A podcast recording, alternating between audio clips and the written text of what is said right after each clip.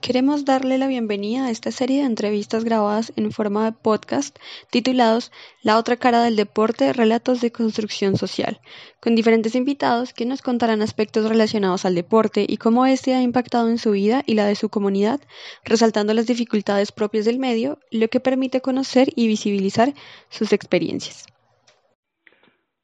Hola, en el día de hoy eh, tengo una invitada muy, muy especial, una, una docente a la cual yo admiro mucho por, por muchas cosas, por su carácter, por su forma de ser, por la linda labor que, que realiza con, con el deporte eh, y sobre todo con los guerreros con los que trabaja día a día y, y sobre todo pues esa transformación social que hace, esa labor social muy bonita y, y dejar el nombre, el nombre del país y de, del departamento de Cundinamarca muy en alto. Ella es Gloria Muñoz, ella es eh, nuestra invitada del día de hoy en, en estos relatos de transformación social. Hola Gloria, ¿cómo estás? Hola Sigui, ¿cómo estás? Muchas gracias por esa presentación tan amplia. Eh, creo que no era yo la que estabas presentando, pero bueno, eh, siempre tan amable y tan querido. Gloria, preséntame, cuéntanos un, preséntate, cuéntanos un poquito de quién eres.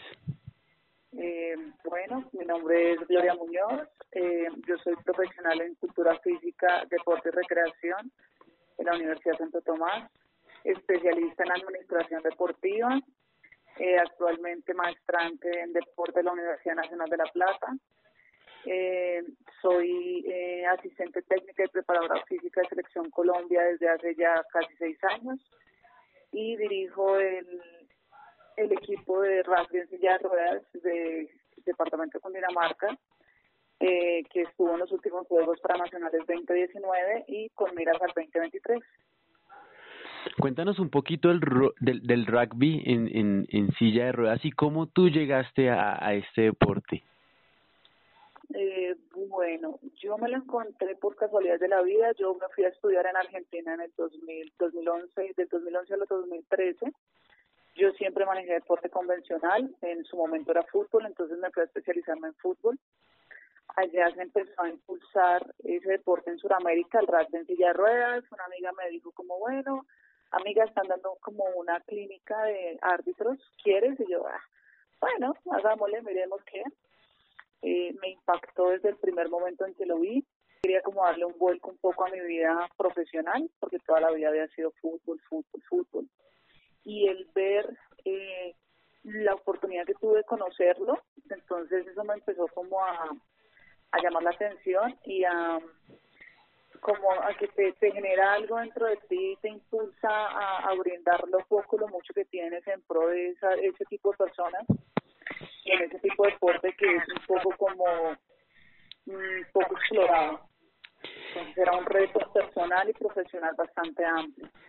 El rugby en silla de ruedas es un deporte relativamente nuevo a nivel mundial.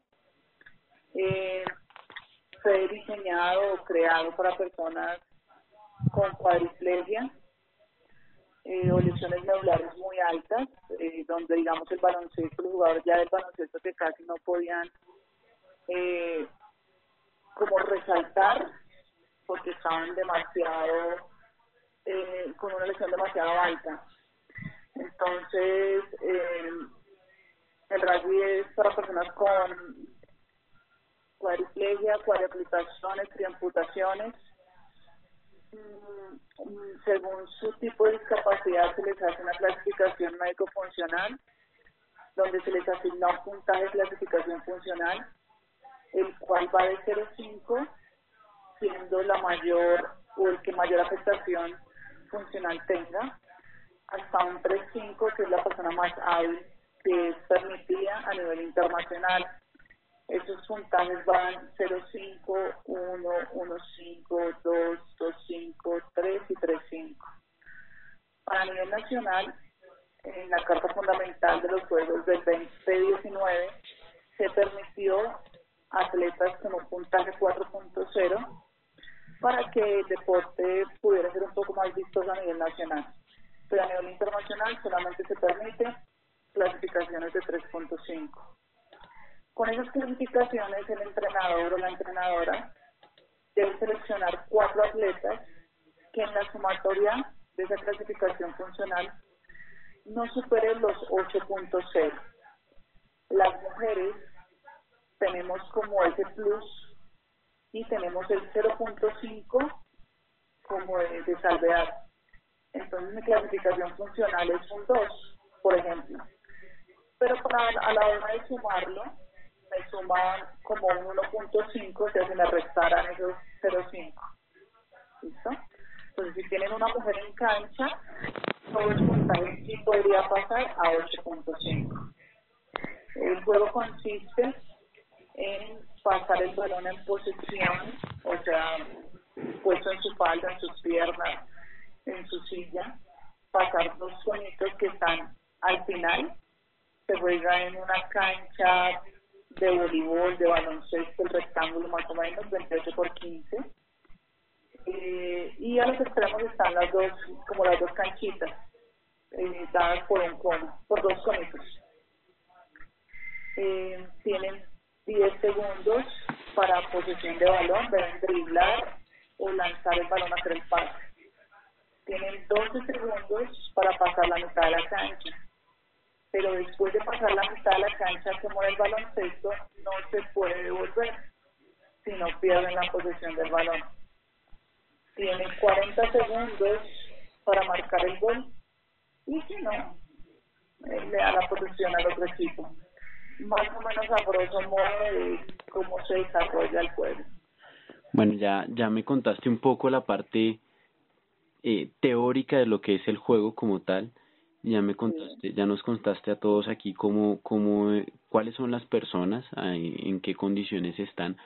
Pero cuéntanos un poquito más a fondo de quiénes son las personas con las que tú trabajas, quiénes son esos deportistas eh, y, y quiénes son esas personas que deciden hacer rugby en silla de ruedas, en qué condiciones sociales están.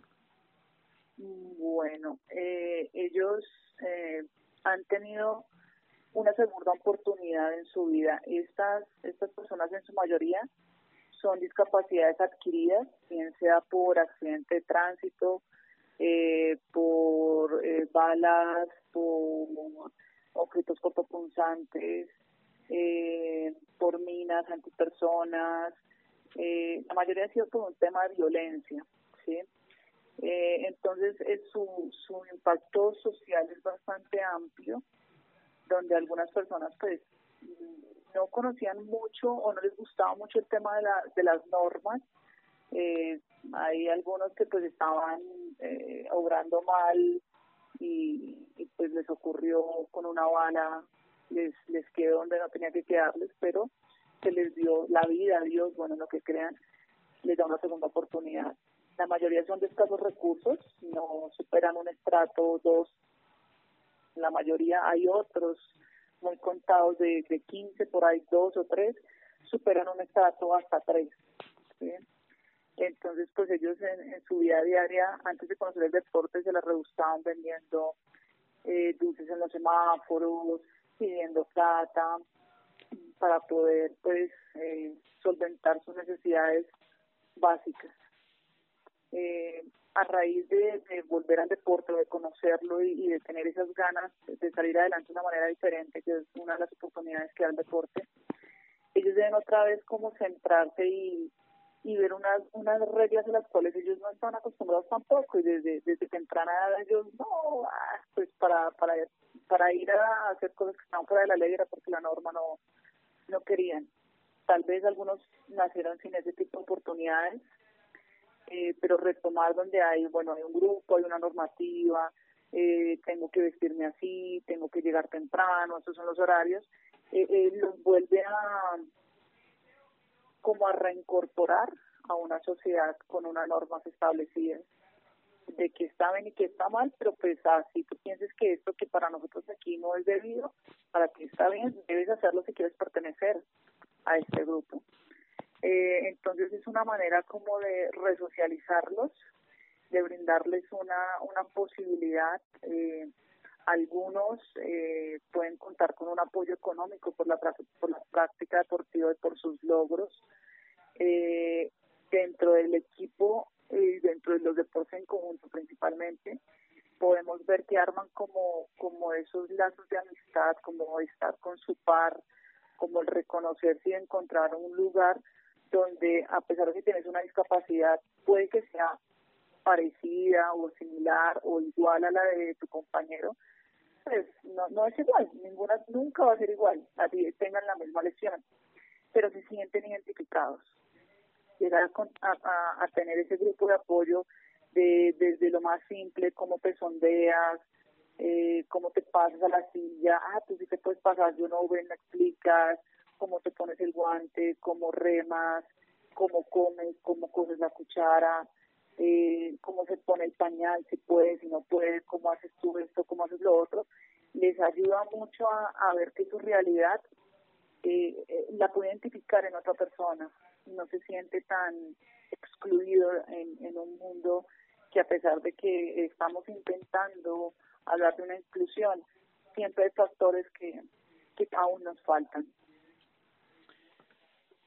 Profe Gloria, y a ti, y a ti ya me contaste el, el, el, efecto que ha tenido el deporte, este deporte tan, tan bonito y tan particular eh, en estos deportistas, en estas personas. Pero cuéntame cómo ha afectado y cómo, cómo cambió tu vida el que el rugby en silla en ruedas llegara a tu vida.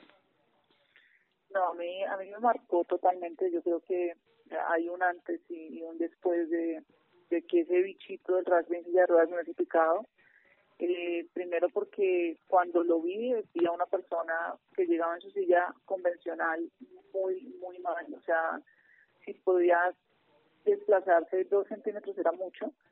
Al cambiarse a su silla de juego y verlo como remaba aún más rápido y con esa determinación y con esa fortaleza, eh, en mí hizo, hizo algo que no puedo explicar. ¿sí? En querer aportar, en querer ayudar, en querer entender y comprender un mundo en el cual para mí no existía. Yo no, yo, o sea, a mí eso no, no existía, eso no me hablaban de qué es eso, nada, discapacidad, ¿ah?